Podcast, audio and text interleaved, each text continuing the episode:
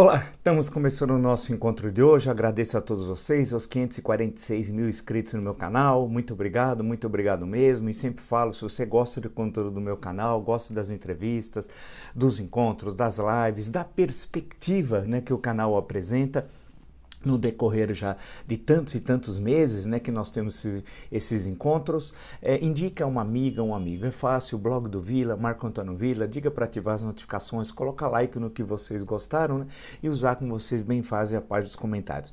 Veja as últimas entrevistas que nós postamos, tem entrevistas extremamente interessantes. A última foi com a psicanalista e escritora Beth Mila. Né?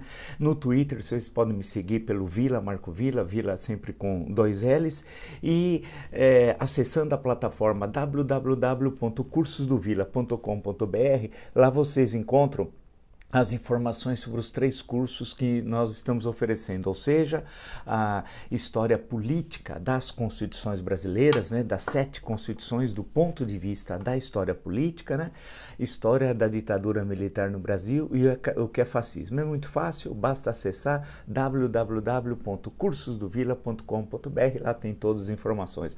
Vamos lá então, passando por todo o noticiário, claro, ainda o noticiário tem o resquício é, da, da das eleições municipais, né, em 57 municípios acabou saindo em dois turnos, né, é, dos dias 15 de novembro e no dia 29, agora as articulações que envolvem a questão da eleição para a presidência da Câmara, e nós falamos aqui com antecedência, e vocês são testemunhas, né, quão importante é a questão da eleição da presidência da Câmara, porque lá pode o presidente dar o pontapé inicial para um possível processo de impeachment. Então, ela é extremamente importante quem controla a presidência da Câmara, além de ser aquele que faz a pauta, coloca em votação os projetos, né? Isso aí é central. Então, é, e, essa, e as articulações que estão ocorrendo, ah, inclusive com participação do Supremo Tribunal Federal, tendo em vista uma provocação feita pelo PTB, se poderia ou não ocorrer a reeleição dos presidentes do Senado da Câmara está tendo e o, o, STF ainda não chegou a uma conclusão definitiva, o que ocorrerá no início agora aqui da próxima semana.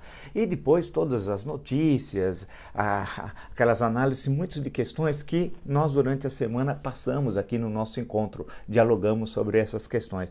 Mas me parece central, que eu estava justamente pensando ontem no encontro que nós tivemos, é fazer a seguinte análise, né, que me parece é, central.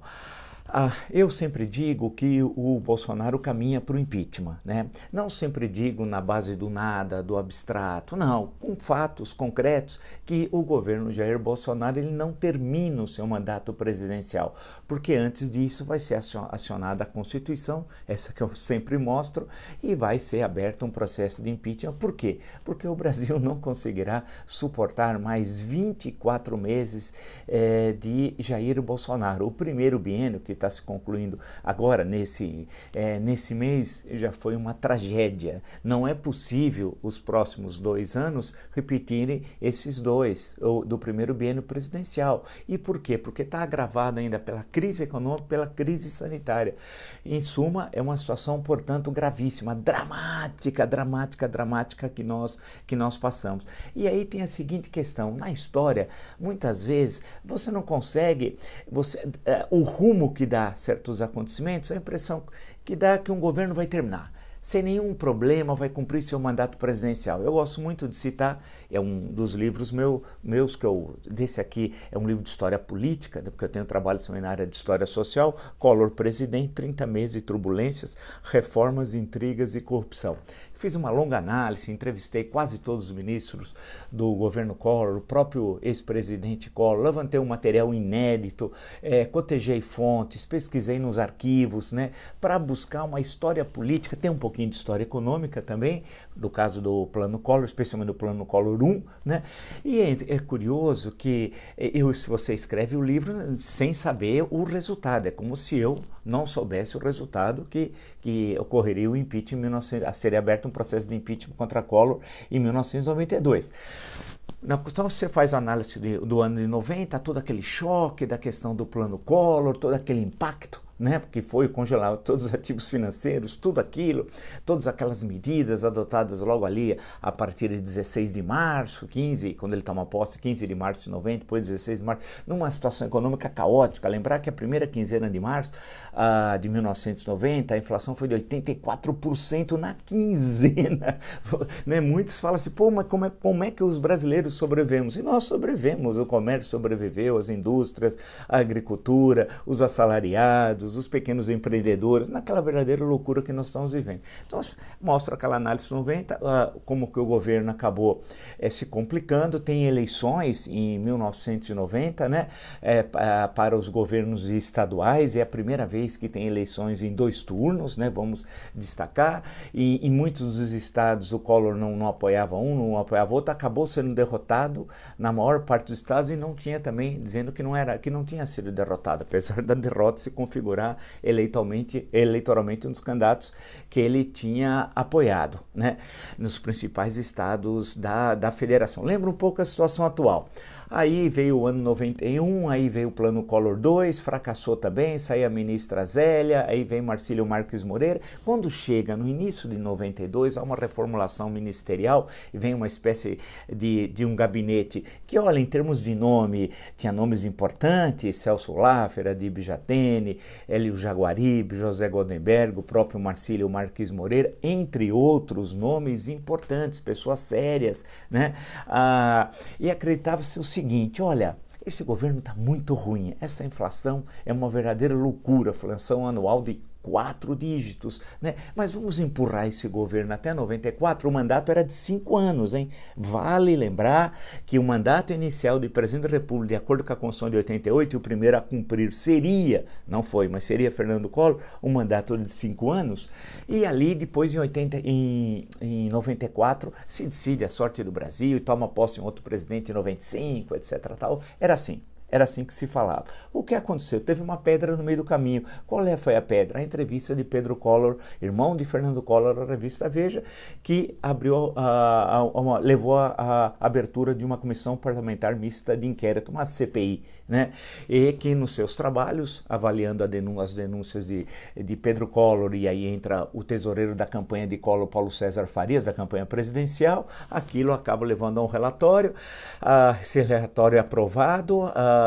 A ABI, Associação Brasileira de Imprensa, e a OAB, a Ordem dos Advogados do Brasil, resolvem apresentar uma denúncia com parte do que foi apurado no relatório da CPI.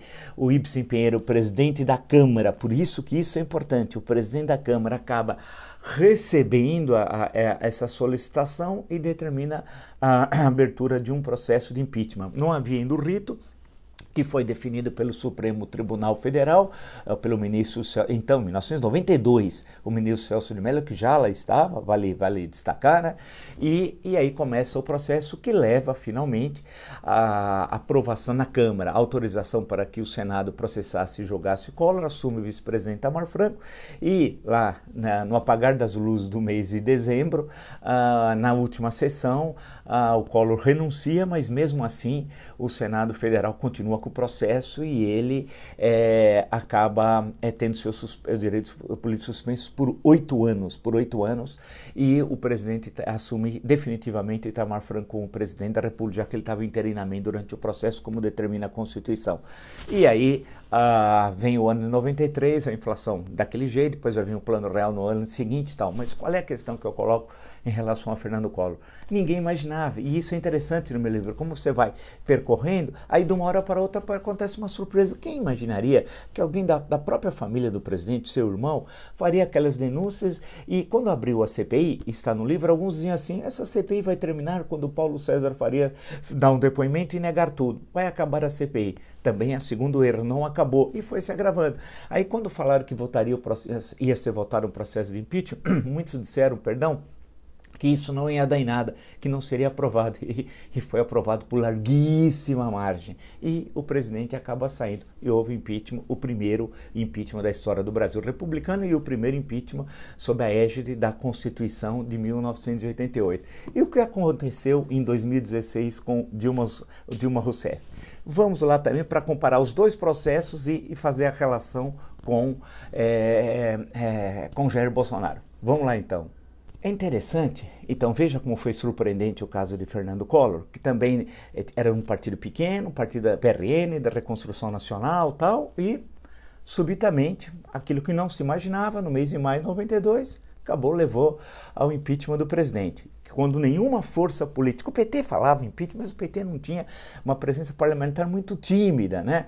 Então não era algo relevante, dominante, muito pelo contrário. Mas ninguém imaginava isso e a história seguiu o caminho do impeachment. No caso do PT, vale lembrar, uh, eu escrevi, tenho três livros sobre isso e tal. O primeiro, A Década Perdida, que pega 10 anos é, de PT no poder. Né? Esse livro é um livro que teve inúmeras edições e tal. Eu faço análise então lá que vai de 2003 até o final de 2012. Então pego, portanto, os 10 anos é, do PT. Oito do, do Lula e dois da Dilma, que foi eleita em 2010, tomou posse em 2011. E aponto no final que país é esse, né? Porque havia, dava sinal em certo momento, ali por final de 2012, já início de 2013, que o governo Dilma era um governo ruim, né? O primeiro governo Dilma, e mas falava assim, não, mas isso vamos decidir lá em 2014 o que vai acontecer. E por quê? Porque em 2012 começa também o, nós temos o julgamento do mensalão, que tem esse outro livro que é a capa esperado na revista Med, né? Eu acompanhei todas as sessões eh, do mensalão e Ação Penal 470 e escrevi esse livro. E ali mostrava, até então não, não sabia de, de petrolão, né, todo o esquema de corrupção do PT, envolvendo também partidos da base, que esses, inclusive, que sustentam hoje o governo Jair Bolsonaro. E, e, foi, e o, o, primeiro governo Dilma foi indo, um governo muito ruim, e a eleição de 2014, que eu escrevi esse livro, Um País Partido, 2014, a eleição mais suja da história, que é a eleição do Petrolão. É a, é a eleição mais cara da história presidencial brasileira, uma fortuna. Você gastou rios e rios de dinheiro oriundos, né? esses, esses recursos de forma clandestina, ilegal, pelo Petrolão pagando, usando fontes fora do país para pagar marqueteiros, apoiadores, né? Tudo que viola claramente a lei de organização partidária, etc, etc, mas Uh, e eu estava ali no calor da hora, esse é um livro de intervenção imediata, esse daqui, uh, e dizendo assim, olha, vai ser duro esse segundo governo Dilma, né? Porque já o primeiro foi muito ruim, a queda da, da, do crescimento do PIB, né? E aí chega 2015, quando ela toma posse. 2015 e 2016 é o pior biênio é, da história econômica do Brasil republicano. Foi um desastre, devastador, um desastre, um desastre, né? E aí começam as manifestações em 2015 contra Dilma, né? Março, abril, agosto, dezembro. E depois, no ano seguinte, março, abril, e que vai levar à abertura de um processo de impeachment. Se vocês recordarem, o ano de 2015, aí eu, eu acompanhei para e passo diariamente, comentando diariamente o que estava acontecendo. Muito, eu tinha, nós tinha visão clara que a partir do segundo semestre, eu falei, vai, vai ter, vai, vai, se alguém solicitar, passa um processo de impeachment. O presidente da Câmara dos Deputados era Eduardo Cunha, vamos nos lembrar disso, era Eduardo Cunha é, que negociava se abria ou não um processo de impeachment com Dilma Rousseff e tinha todos aqueles negócios que depois o Brasil tomou conhecimento. Ele está preso até hoje, ninguém fala mais do Eduardo Cunha, mas o Eduardo Cunha está preso, registre-se e tal. E nessa situação toda, uh, eu, eu dizia já uh, no segundo semestre, falei, olha, se abrir um processo de impeachment, esse processo vai ser aprovado. As pessoas diziam que eu delirava, que eu estava totalmente errado, e no final do ano, quando o Eduardo Cunha autorizou a abertura do processo de impeachment, foi criado criada uma comissão, isso é importante, isso daí, foi criada a comissão de impeachment pela votação do plenário. Alguém arguiu junto ao Supremo Tribunal Federal que não podia ter esse procedimento, que quem deveria indicar a comissão eram os líderes partidários. Né? E foi esse o entendimento do Supremo e o presidente da Câmara teve de alterar a designação e solicitou não mais ao plenário, que tinha eleito uma, uma comissão, mas sim aos líderes partidários. Eu me lembro que eu encontrei com colegas, na época eu trabalhava numa rádio, que ao ver isso falaram assim, os líderes vão indicar pessoas de sua confiança, essa CPI está morta. E eu disse o seguinte, não sou pitoniza, falei, não, as condições colocadas na sociedade, a, a situação econômica é tão grave, a desmoralização, o petrolão, porque o petrolão começou a ser conhecido na, no primeiro semestre de 2014, mas não teve influência na eleição de 14 que sabia-se pouco. Mas a partir de 2015 estava se devassando todo esse amplo esquema, amplo esquema de corrupção, né?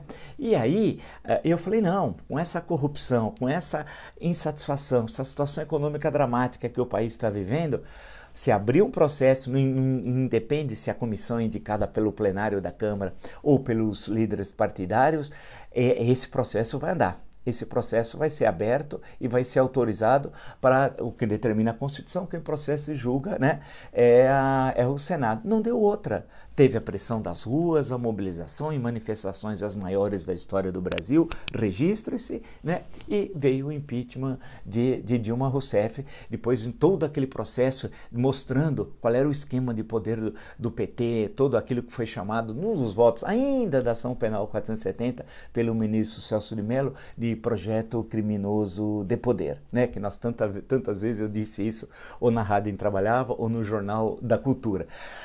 É interessante, então, esses dois. E o PT, primeiro, diferente do Collor, era um partido. Collor, o PRN era nada, tal né, o Partido da Reconstrução Nacional. Era estruturado nacionalmente o PT, tinha sido fundado em 1980, portanto já tinha mais de 35 anos de vida quando veio o impeachment de Dilma. Tinha representante em todas as quase todas as câmaras municipais, né, nas assembleias legislativas, uma bancada importantíssima na Câmara dos Deputados e uma bancada também forte no Senado Federal. E tinha uma aliança com os partidos que hoje sustentam momentaneamente o Jair Bolsonaro. Mas a pressão de tudo, essa, esse esse mix de pressão das ruas, as denúncias de corrupção, a ação da Lava Jato, mais a gravíssima situação econômica que independe da Lava Jato, porque uma leitura que está sendo construída agora é que a crise de 2015-2016 deve-se à ação punitiva da Lava Jato. Então parece que combater a corrupção leva à queda do crescimento econômico. Isso é um absurdo. Não entrem nessa narrativa que isso não se sustenta com os fatos. A questão da crise econômica deve-se às péssimas opções dadas pelas duas equipes econômicas do segundo governo Dilma.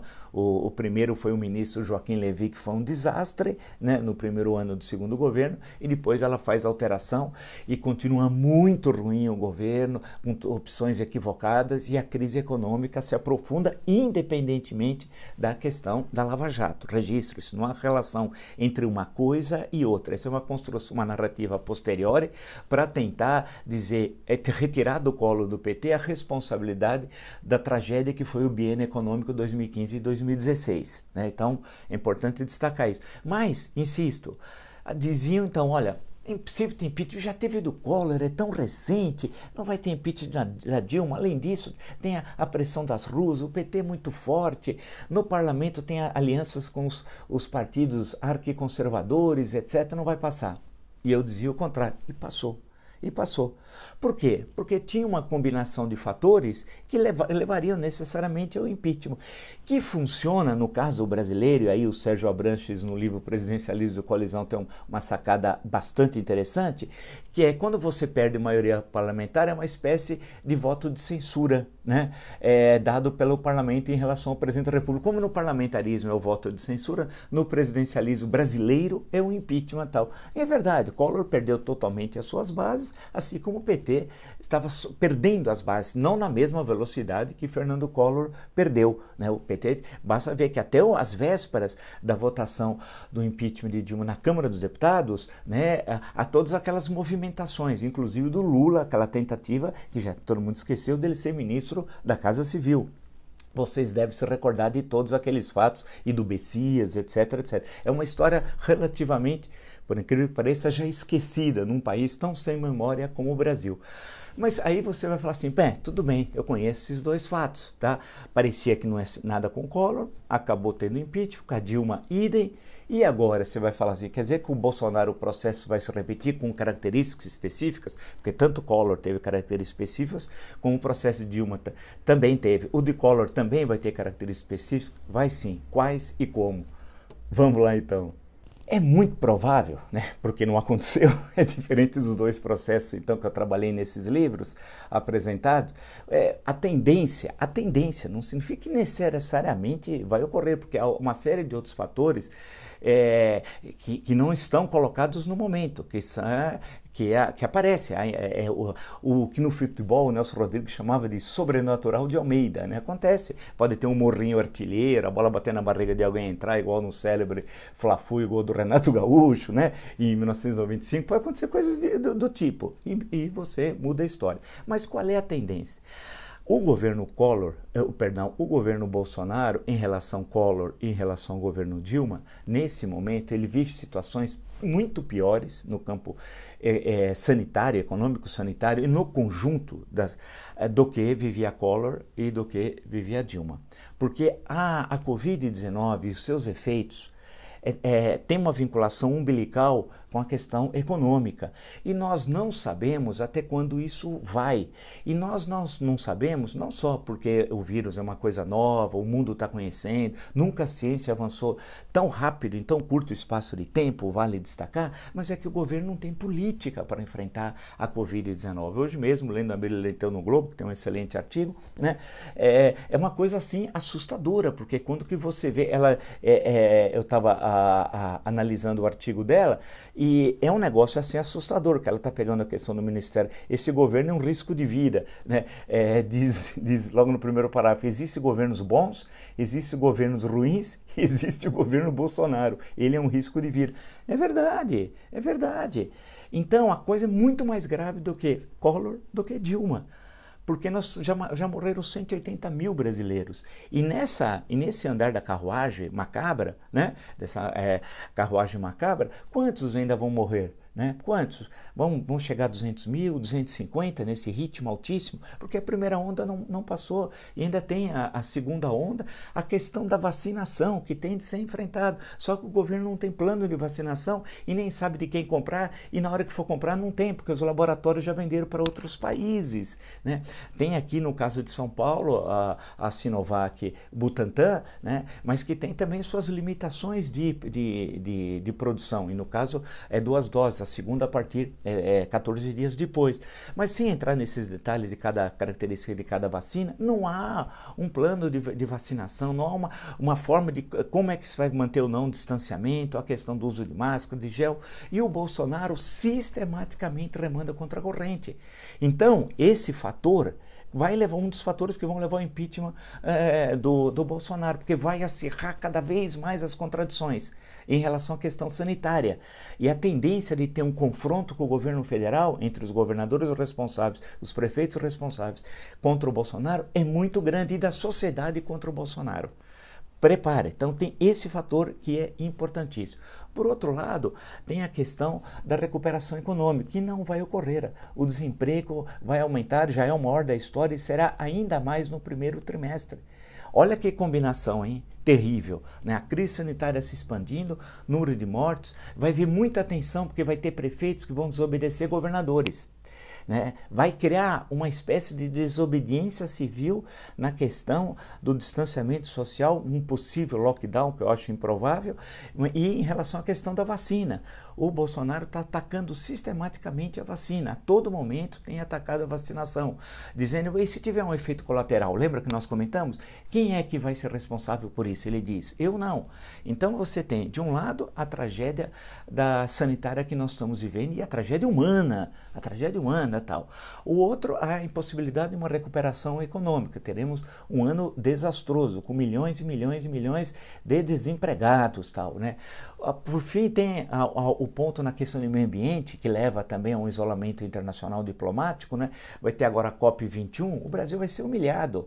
Nenhum país vai estabelecer qualquer política comum de uma proposta com o Brasil com a perspectiva que o Bolsonaro tem em relação ao meio ambiente as nossas relações do Brasil com os Estados Unidos vão piorar e vão piorar muito, assim como as relações com a União Europeia, assim como as relações, e eu estou vendo hoje um artigo no Globo também do correspondente em Pequim, né, as relações com a China.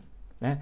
Lembrar que o nosso maior parceiro do Mercosul viu uma terrível crise econômica, que podia ser uma forma, né, de, é, uma forma de escapar da difícil situação interna, um desaguadouro seria aumentar o intercâmbio com a Argentina, tal, mas a Argentina viu uma terrível crise econômica, pior do que a brasileira, por outras razões que não são as nossas razões aqui, são específicas à estrutura econômica da Argentina. Então, note, a, a, o, que, o que teve no governo Collor em relação ao que tem no, no, governo Jair Bolsonaro aqui é muito, N vezes maior. Eu não falei dos inquéritos no TSE, nem desse 1.152 páginas do inquérito da Polícia Federal sobre os atos é, golpistas né, que estão sendo investigados, que foi motivo de um comentário nosso. Não falei da Gestapo é, bolsonarista e a perseguição aos detratores, entre os quais um deles sou eu, né? e assim por diante, nada. E todo aquele esquema de rachadinha, da família Bolsonaro, alguém falar, alguém falar no Rio de Janeiro